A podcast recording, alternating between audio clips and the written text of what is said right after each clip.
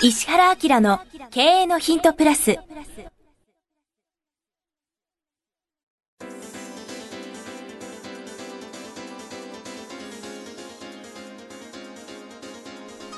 ポッドキャスト石原明の経営のヒントプラスは、勝てるビジネスモデルや売れる仕組みの作り方、経営者や起業家が持っておくべき能力とその磨き方、リーダーの育成や強い組織の作り方などについて、経営コンサルタントの石原明が、リスナーの皆様からのご質問に直接お答えする形でお伝えしていく番組です。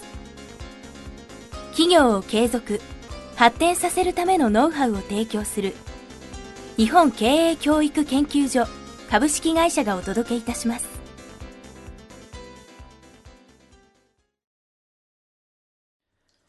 皆さんこんにちは。番組インタビュアーの早川洋平です。石原明の経営のヒントプラス。今日は第96回をお届けします。石原さんよろしくお願いします、はい、よろしくお願いします。さあ、えー今日はですね最近若い方からの結構質問も多いんですけどもやはり20代の方から技術職の方から、えーこんなご質問いただいてます。はい、えーはじめましていつも楽しく拝聴しております私はジャスダックに公開している、えー精密機器メーカーで研究開発職をしております。えー、面白いね。また最近では、えー東大の研究共同研究員としてすごい世界に負けないものづくりの実現を目指しておりえー、ます、素晴らしいですね。えー私は研究開発職ということもありお客様との出会いややり取りも少なく実験室に毎日こもるような生活です、そのため最近では、えービジネスセンスを磨く機会がないことを不安に感じ、えー先生のポッドキャストや著書で勉強させていただいておりますさてこの度は質問させていただきたくて投稿しましたのは私は将来技術系コンサルタントになりたく思っています、えーもちろん技術的なことを勉強しなければならないのは言うまでもありませんが将来このコンサルタントとして求められるスキルやノウハウなど、えーどのような自分の高め方をしたらいいのか教えていただければと思いますということでいただいてますそうですね。技術系コンサルそうね、面白いね、素晴らしいね、こういう仕事をね。これ早川君だったらどう思う？あ僕に質問ですか？そう。全最近早川君すっきりしてるよね。あ本当ですか？それはどんな外見的にですか、えいやなんか考え方ってほら形に出るでしょう、はい。だから外見がすっきりしてるってことは考え方も随分すっきりしたのかなという感じで。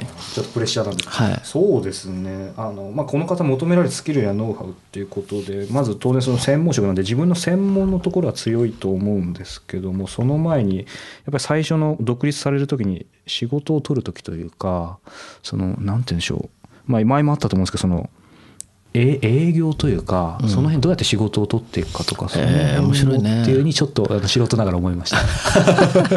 やっぱ経営者目線になってるね。あ本当ですか。うん。まあ、もちろんあのすごい重要ですよね。でそういうことも含めて人間性とか、はい。あの人とつながる能力とか、はい。あるいはそのまあ最終的に全ての開発とか商品は、はい。あの顧客がどういうふうに使うかってことでしょ？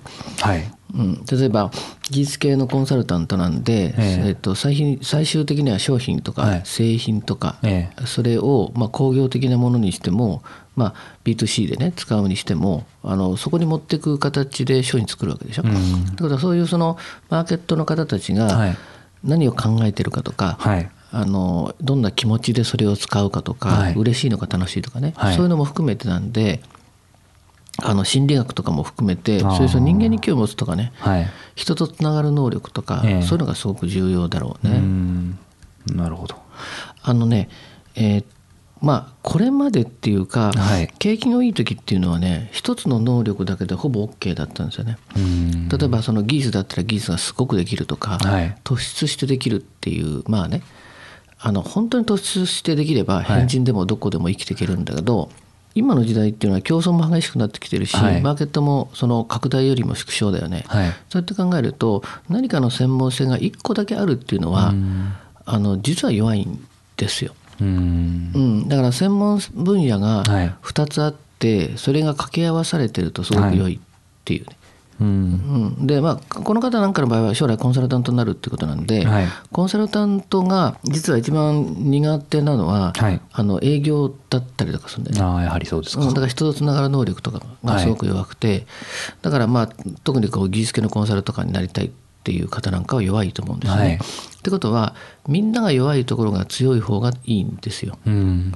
うん、だからいつになったら自分が物も売ってこれるよとか、はいあのどんな人でも仲良くなれるってことはいろんな人からいろんな情報を取れるってことですよね、はい。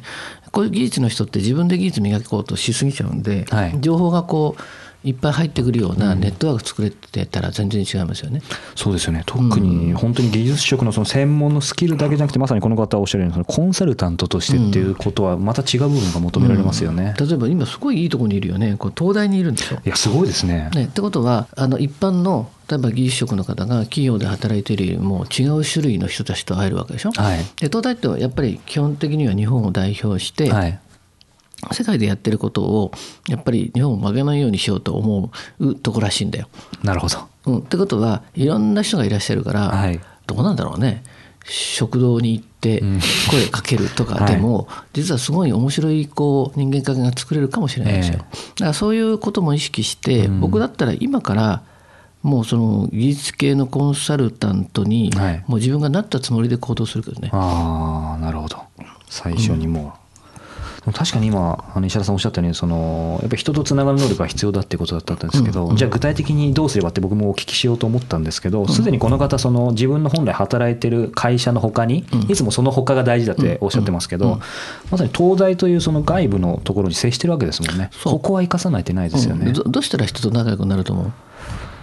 例えば今の環境やね、ええ。この人の環境で自分はまだ20代でしょ、はい。であの運よくその東大に行けて、はい。技術開発なんかしてるわけでしょ？いろんな人とこうさ、はい。接する機会があるわけじゃはいないですか。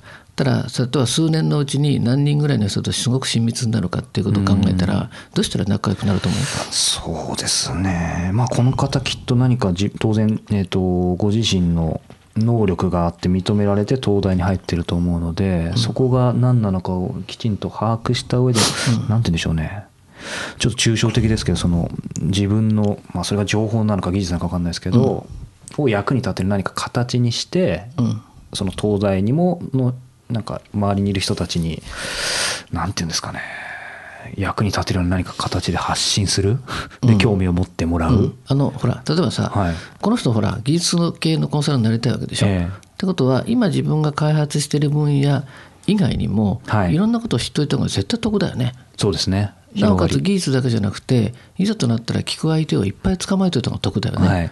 だから僕だったらそうかと。もう自分は技術系のコンサルになるもしくはもう技術系のコンサルなんだと思ってはい。行動すればいいんだけど、はい。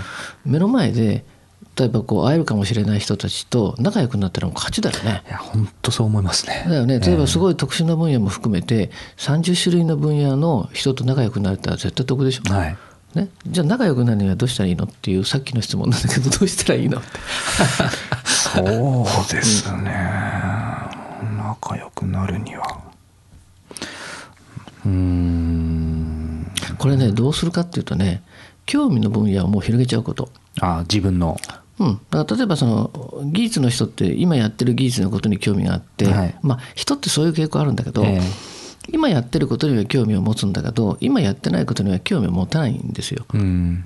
ね、だけどこの人将来的に今ね言ったみたいに30人でも50人でもはい。面白い人と見つけると仲良くなって、はい。コミュニケーションをずっと取り続けてるとはい。すごいラッキーですよね。あの将来的にはいろんな分野に対して自分はグリップしてた方がいいって考えたら、今から仲良くなればいいんだけど、はね、だ興味を広げといてとにかく質問するといいね。あそっかこれ僕答えなきゃダメだったですね。え？僕がまさにやってる仕事なんで外に興味を持って。例えば僕ってほらコンサルやってるじゃないですか。でね、僕と普通の人のコンサルの違いって、割とそのコンサルの方っていうのは、分野を区切ってることが多いんですよ。なるほど。でまあ、一般的にもそうだよね、はい。自分の仕事には興味あるけど、自分の仕事の一歩その違う分野、隣の分野にもう興味がないから、そういう人に会った時興味を持たないんだよね。でだから僕はもうそのコンサルやる時に、全ての分野をやるってもう決めてるから、はいだからもしかしたらこの人の仕事将来世話するかもしれないなと思いながら発想してるんですよ、えそうすると例えば何業でも知らないことは前倒しで聞いといた方が得だって思ってるんですよ。えうん。わかります、はい。例えばあのコンピューターの仕事をしてる人がはい。いるとするじゃん、うん。でココンピューターの仕事でもいろんな分野ってあるでしょ、ええ。それ知らないと思ったら僕どういうふうにセンサーが働くかっていうと将来そういう仕事をする人のコンサルするとなった時にチャンスだと思うんですよ。うん。だってその情報をし先にし仕入れとけば、はい。実際にその仕事になった時に出すものがいっぱいあるってことでしょ。スタートが違いますよね。そうそうそう。だから僕全方位的にこうコンサルしようと思ってるとアンテナがいくつもあるんですよ、はい。で例えば彼が今この技術でなんか開発してるのに隣の分野が興味ないみたいな形になっちゃうとこれすごい損だよね、うん。しかも東大みたいなところにいてでしょ、はい。ってことは食堂でも何でも「こんにちは」って何やってるんですかって言ってさ「へえそれどういうことですか?」って聞いたら基本的には質問されてあの嫌な気持ちになる人いないでしょ？うん。ね、でしかもそれはうん自分から見たら将来何か役に立つかもしれないということの仕入れだから、はい。すごい面白くて、へえ今その業界ってそうなってるんですかとかその分野ってそうなってるんですかって話でしょ。で次の人に質問した時にまあ例えばしばらく経ってはい。誰かに質問した時にそれと同じことやってる人がいた時に今度会話になるんだよね。うん。なんかその分野ってこういうことなんですよねって言ったら「えなんでお前知ってんの?」って話になるでしょ、そうするともうちょっと奥が聞けたりするよねそうすると今度こっちはどういうことができるかっていうとこの人と前回の人どっちの方がプロっぽいかなみたいなことが分かるじゃん。ね、でこれ3人ぐらいするとああの人が一番プロでこの業界ってこういうものなんだなっていうことが終わった状態っていうかさ。でなおかつその中で一番素晴らしい人がいたら、はい。定期的になんかお話聞いてもいいですかとか言いながら23ヶ月に1回ずっとネットワークを取っておくとね。多分この人も技術職だからこいついけるかいけないかとかさ、このおじさんはすごいかどうかって分かるはずなんで、はい。そういうものをもうずっと広げていくような感じで準備するといいですよね。そうか。まあそれにそのなんていうんでしょう人間ってやっぱり興味持ってくれた人は好きになりますしね。みんな基本的にウェルカムですよね。だから僕コンサルし始めた時によく本屋に行って、はい。この本はい今は読まないけど将来読むだろうなという本を結構たくさん買ってたんですよ。でそれ本箱にバーって入れてあって、はいあの3年後とか5年後に「あそうそうあの本あったあった」っつって読んでね。その業種のはい。コンサルとかに役立てたりとかすることがあったんです、で今もやってるの？そうかそれは新しい本の買い方ですね。いややんない？それ。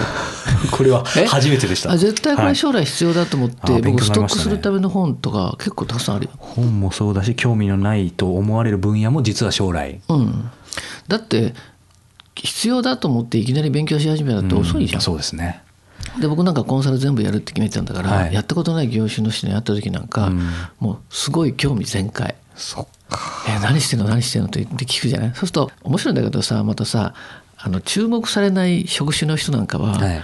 もう嬉しくてなんかこう目輝かして説明してくれるんだね。そうん。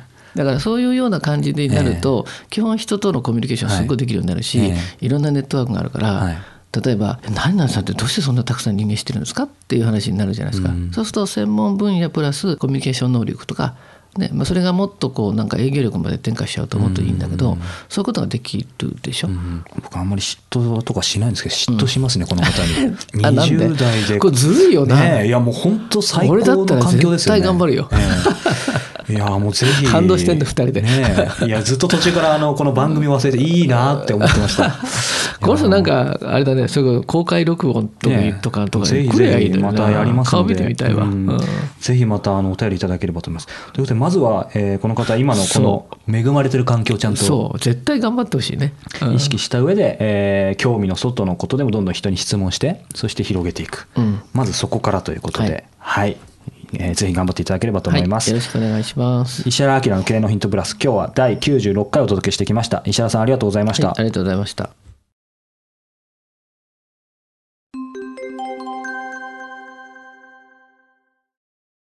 さあ、えーここでえー番組からお知らせです。えーすでにご存知の方がもえーいらっしゃると思いますが、えー石原家の経営のヒント、このプラスからですね、えー発展した、えーバージョンとして、えーこの度石原明の経営のヒントプレミアムというのがですね、はいえー誕生しました。はいこれはどんなコンテンツなんでしょうか？ポッドキャストとの違いとかも教あえていただのけると。、今の無料のポッドキャストは Q&A の形式で質問に対して僕がお答えしてますよね。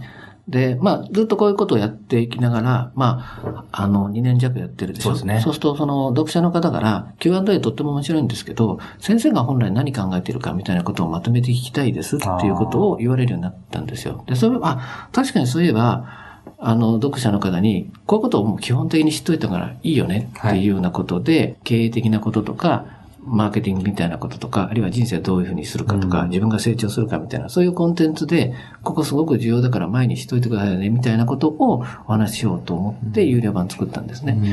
なので、時間も40分ぐらいメインのコンテンツを作ってお話ししてますし、プラスアルファで、あの、非常に面白い、僕はコンサルなんで、こういう切り口でビジネスやってますよっていう企業を、まあ、10分ぐらい紹介して、はい。それから、あの、本はやっぱりすごく有効じゃないですか。で、この本読んでっていうのも、最近流行してる本だけじゃなくて、あの、これ非常に役に立つから、ちょっと絶版になってるけど、探して読んでみてくれるみたいなことも含めて、あの、10分10分、トータルで1時間ちょっとの番組を、有料で配信しようかなと思ったのが、このプレミアムなんですよね。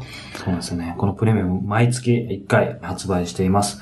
本当に、このメインテーマ、注目の企業ビジネスモデルトレンド紹介、そして今月の一冊ということですね。え盛りだくさんなんですけども、あの、早川君と Q&A みたいな形で聞きやすくね、構成してもらってやりますから、無料版聞いてる人はすごく楽しく聞けると思いますね。はい。ぜひ、えー石原明 .com の方にですね、えーこのプレミアムのページありますので、えーご興味がある方はご覧になっていただければと思います。はい。これ倍速とかもついてそうなんですす。まね。倍速もついてますし、えー年間購読をえーしていただいた方にはですね、このシークレットライブを、はい。はい、ご招待させていただきますので、そうですねはい。ぜひ皆さんお聞きいただければというふうに思います。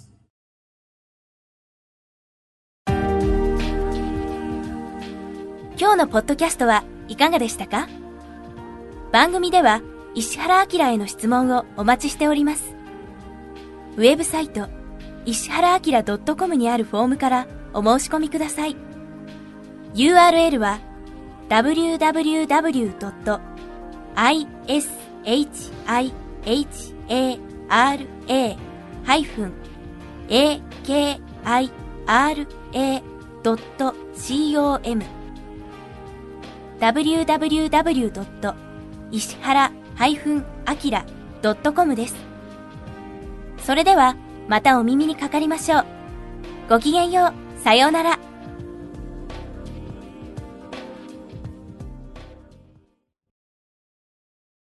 この番組は、提供、日本経営教育研究所株式会社、プロデュース、キクタス早川洋平、制作協力、若菜はじめ。